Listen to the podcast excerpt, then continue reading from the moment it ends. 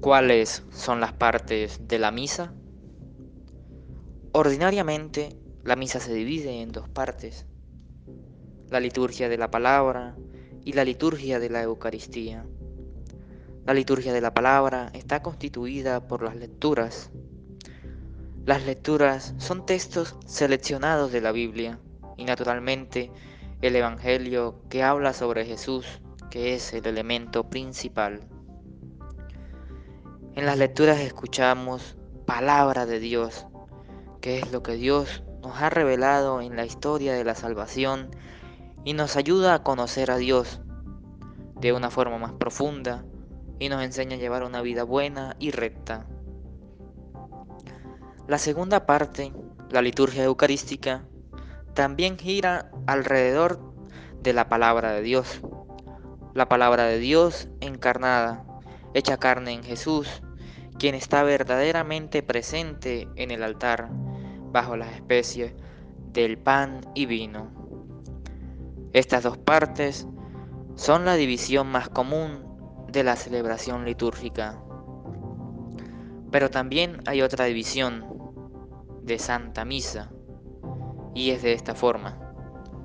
Hace 500 años vivieron dos grandes santos, Santa Teresa de Ávila y San Juan de la Cruz, que pasaron la mayor parte de su tiempo reflexionando en nuestra vida cristiana.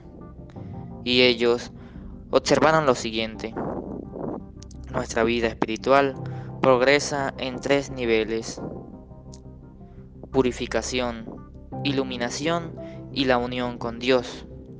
Suena como budista, pero en realidad es católico. Y como Santa Teresa de Ávila y San Juan de la Cruz atendían la misa todos los días, se les ocurrió algo similar que sucedía aquí. Purificación, iluminación y la unión con Dios. La unión de la misa. Al inicio de la misa encontramos el tema de la purificación.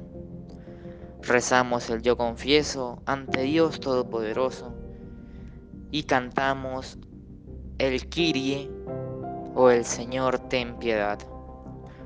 Luego tenemos la lectura de las sagradas escrituras. Las escrituras son la luz del misterio de Dios en nuestra fe.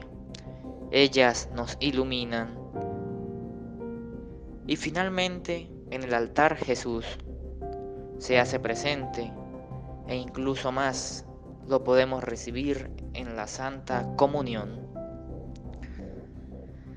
En la Santa Misa encontramos estados o niveles de nuestra vida espiritual, purificación, iluminación y la unión con Dios.